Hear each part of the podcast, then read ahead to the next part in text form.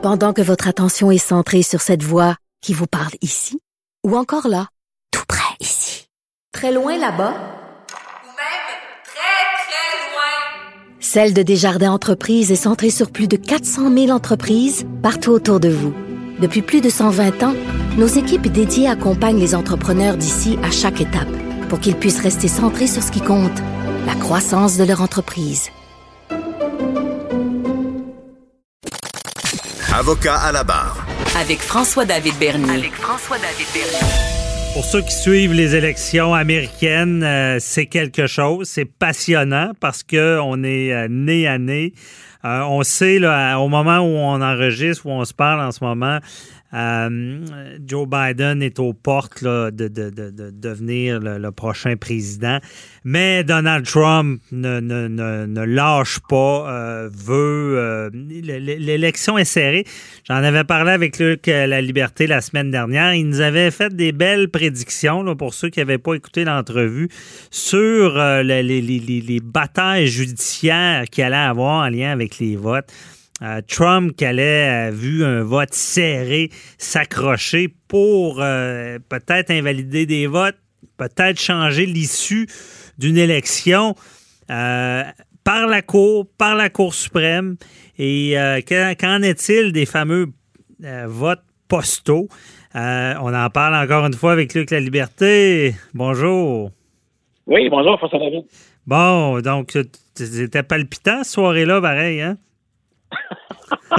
cette, euh, cette soirée-là et les journées qui euh, et les journées qui suivent, bien entendu. Puis euh, pour nos auditeurs qui se demandent quand est-ce que ça se termine l'élection, on peut encore avoir beaucoup de journées, voire de semaines, où on va valider toutes les informations. Parce que même si on annonce un gagnant, il faut, il faut encore quand même valider, certifier les résultats. Mhm. Et ce à quoi on assiste euh, depuis, euh, ben, depuis d'ailleurs l'élection de mardi, on a un président qui avait dit à plusieurs reprises, euh, je refuse de dire à l'avance, ça on se rappelle, pendant Ouais. les débats ou pendant les entrevues, il avait dit, je suis pas certain que je vais reconnaître les résultats. Et il y avait même une stratégie qui était établie, c'est-à-dire que si le président n'était pas le gagnant hors de tout doute, c'était déjà clair qu'on avait confié des mandats à des avocats. Mhm. Euh, que font-ils ces- que font-ils ces avocats-là depuis que Trump a dit ça, puis bien entendu depuis que les résultats ont commencé à être dépouillés? Euh, ben, ils ont énormément de travail parce qu'aux États-Unis, on l'a déjà dit, les 50 États ne dépouillent pas les votes de la même façon. Et on n'encadre pas le dépouillement de la même façon. On ne fait pas ça en Pennsylvanie comme en Floride. On ne fait pas ça comme au Wisconsin. Donc, en fait, les avocats de Donald Trump, certains sont spécialisés, bien sûr, selon les États. Et là, ce qu'on fait depuis mardi, c'est qu'on fait, entre guillemets, une attaque qui est mur à mur, c'est-à-dire qu'on utilise la réglementation particulière de chacun des États pour acheminer un grand, un grand nombre de demandes devant les tribunaux. Mhm. Et ce qu'on espère, et parfois ce qui est étonnant, François David, c'est qu'on demande une chose et son contraire selon l'État auquel on s'adresse. Donc, ce qu'on reproche à un État, à un endroit, on l'encourage ailleurs. Mais bien sûr, ça s'explique sur, avec l'étendue du territoire, les particularités de chacun des États. De ce qu'on recherche. de ce qu'on Voilà. recherche comme résultat, ouais. Voilà, donc le, le, le- ce que- ce qu'espère le président là-dedans, bien sûr, c'est un, gagner du temps, euh, continuer à entretenir le doute ou à semer le doute? Puis, ben ça, c'est l'aspect un peu triste, parce qu'il y a- il y a toutes sortes de rumeurs qui circulent. Puis écoute, je t'en raconte une qui est complètement folle. Euh, L'Arizona, l'Arizona est un des États qui pose problème. C'est-à-dire que le vote a été beaucoup plus lent euh, qu'ailleurs dans le pays, puis ça risque d'être un État au final qui sera déterminant. Hmm. Et là, il y a une rumeur qui est partie comme quoi des démocrates qui étaient dans les bureaux de scrutin donnaient à des républicains pour inscrire leur vote des crayons Sharpie. Donc, euh, et bien entendu, si on complète notre bulletin de vote avec un, un crayon Sharpie, on peut annuler le vote. Et tout ça, c'est amplifié. Puis écoute, il y a des Québécois qui euh, lisent le Journal de Québec ou qui m'entendent parfois à la radio ou à la télé, qui m'ont envoyé ça en disant, vous voyez, M. de Liberté, les démocrates volent le vote. On avait raison. c'est de la pure fiction. C'est une légende urbaine. Ça ne s'est pas produit. Et pour l'instant, ce qu'on peut dire à nos auditeurs, c'est que tout ce qui se passe est normal. Il n'y a Ouais. pas d'irrégularité, rien de majeur à tout le moins, il n'y a rien pour changer le cours d'une élection. Et ce qui est aussi normal, c'est que le président utilise les recours qui sont à sa disposition. Ben Si. Donald Trump, si Donald Trump demande un recomptage et que ça entre dans les règles, on va lui donner un recomptage. Ça risque d'être le cas au Wisconsin, par exemple, tout comme il a le droit de s'adresser aux tribunaux. Nous, ce qui nous intéresse, toi comme moi, c'est comment ensuite les tribunaux vont-ils réagir? Oui. L'angle, c'est ça, comme tu dis, l'angle d'attaque. Et moi, je, peux te le dire, j'ai déjà fait la job euh, au Québec, moi, travailler pour l'élection. Et on va dans le, on regarde les votes, puis on, va dans le détail. On veut étasser, là. Tu sais, on se cache pas de ça. Et là, tu sais, de, voir euh, Giuliani arriver, débarquer, dire on arrête le vote en Pennsylvanie. Euh, et parce que, bon, il est rentré trop tard, on arrête après telle date. Mais Luc, éclaire-moi là-dessus. Le vote par la poste. Moi, je, te le dis d'avance, si j'étais dans le clan Trump, là, euh, j'attaquerais ce vote-là. Parce que c'est quand même euh, spécial de voir qu'un un mode de vote, OK, bon, par la poste, qui n'était pas utilisé avant, comme tu m'as bien expliqué, euh, et, que ce, ce mode-là est favorable à 80% aux démocrates.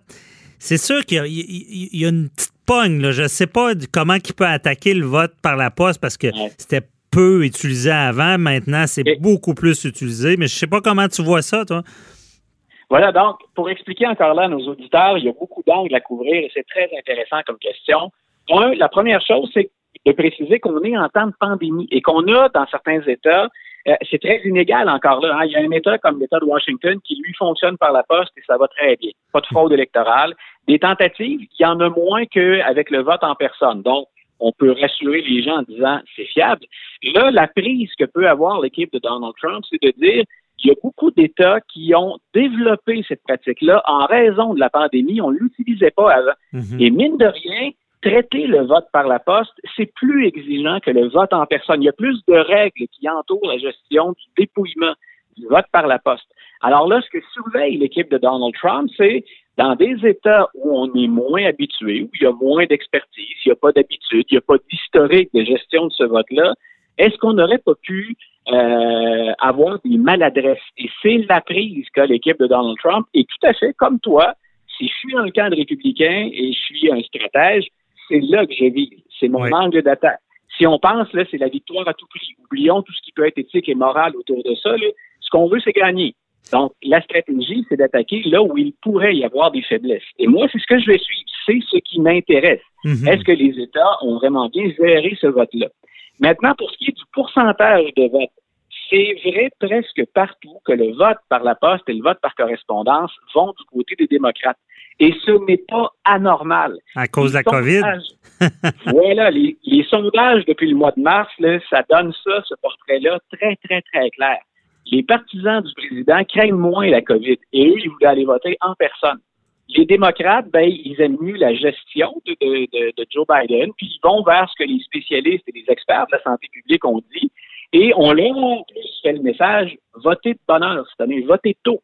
Et mhm. c'est ce qu'ils ont fait. Donc, j'ai pas de surprise, moi, devant le, taux de, vote par anticipation, de vote par la poste qui favorise Joe Biden. On voit venir ça depuis le mois de mars déjà. Mais ce que j'ai hâte de voir, c'est si on n'a jamais géré cette quantité-là de vote, et on l'a jamais géré, on n'a jamais autant voté par la poste. Et dans un État où on n'avait pas cette expertise-là, est-ce qu'on aurait pu être maladroit, gaffé, mal gérer ça? Là, on peut être assuré, toi et moi, que l'équipe de Giuliani puis de Trump, ils vont tout scruter. Et puis tu le disais tout à l'heure pour avoir fait le travail toi-même on va chercher tout ce qui peut être une tâche pour rejeter un bulletin de vote. Effectivement, les signatures, le délai, le si. Voilà. Euh, comme Giuliani le disait, combien de personnes décédées, combien de personnes décédées ont voté, toutes ces anomalies-là. Mais là, je vais plus loin. mais, ça, mais, ça, ce dossier-là, euh, quand il évoque le fait qu'on fasse voter des morts, c'est que c'est déjà arrivé dans des élections américaines il y a un certain temps. Donc là, il joue sur des images qui parlent aux Américains. Mais dans les faits, si on regarde les dernières élections, euh, écoute, c'est infime le nombre de cas qu'on pourrait relever comme ça, ça. aurait de la difficulté à en citer. Mais, donc, il remonte très loin dans le temps. C'est parce que ça part aux Américains qui disent ça, mais il exagère nettement. Ah ouais, parce que moi, je vois mal comment il va trouver du volume avec tout ça, mais, mais regarde, j'attache ta tuque, là, que je vais plus loin. Là. Mais, tu sais, euh, imaginons, là, mais sans moi, pour moi, là, une élection, c'est comme bon, des gens qui se déplacent. Tu peux y aller par anticipation parce que la journée du vote, euh, tu, tu, peux pas. Bon, puis, puis là, les, votes arrivent une journée, puis c'est ça, c'est de même, ça marche une élection. Là, les votes par la poche, je connais pas tout l'historique de ça. Je sais que c'est là depuis un bout, que c'était peu utilisé, mais est-ce que le clan Trump pourrait être assez baveux pour remettre le fondement au complet du vote par la poste. À dire c'est pas constitutionnel parce que euh, une votation, ça prend des gens qui se déplacent voter, puis qu'il euh, y a trop de risques de fraude, il y a trop, je, ne sais pas quoi. Il pourrait-tu attaquer le fondement du vote par la poste? Ah, on peut même, je peux répondre plus facilement à ta question. Il l'a même déjà fait.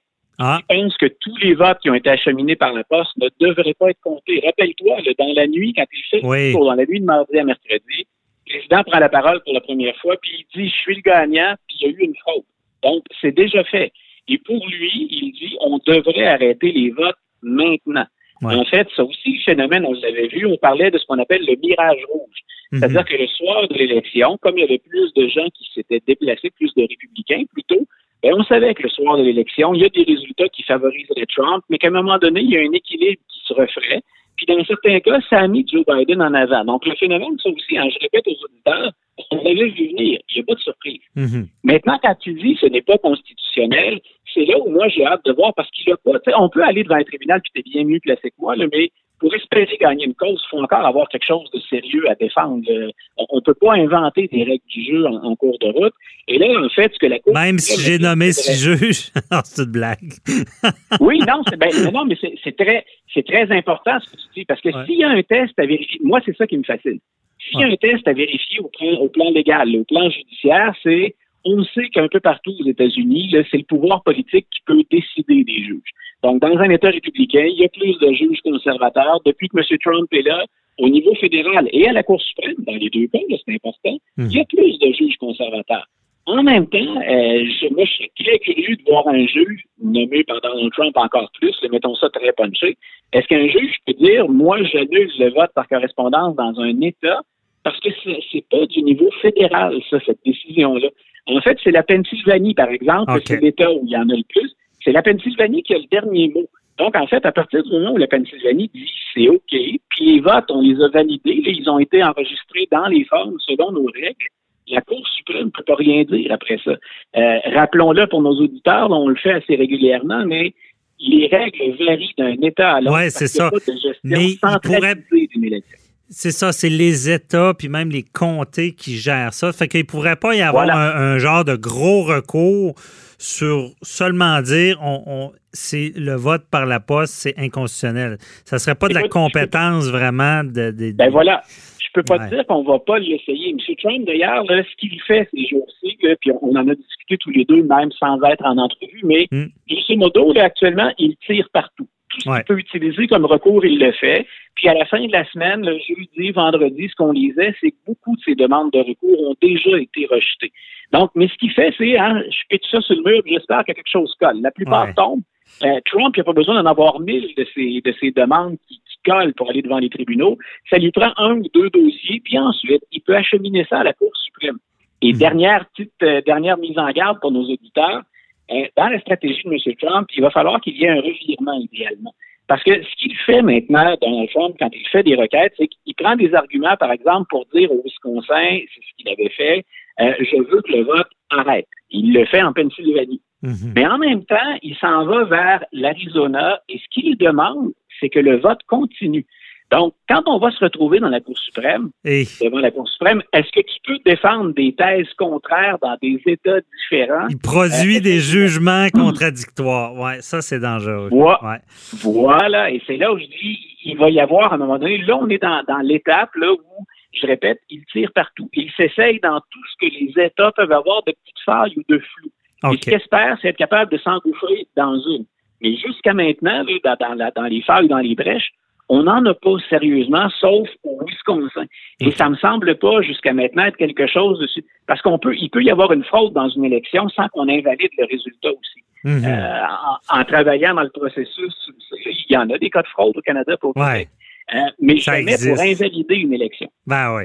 Et en tout cas, c'est, on pourrait s'en, on a déjà défoncé. On pourrait s'en parler longtemps et on s'en reparlera. Ça, ça, je vous, je vous l'annonce. Mais on va suivre ça avec attention. Puis, mais on comprend bien ton message. Il y a une différence entre prétendre des choses puis vouloir aller devant la cour, mais il faut, faut, faut avoir le fondement aussi. Mais euh, des fois, des avocats qui travaillent fort, ça trouve bien des affaires. Donc, on verra dans les Ah, à prochaines semaines. Merci beaucoup, euh, Luc La Liberté. Très grand intéressant. plaisir, François David. Bye bye.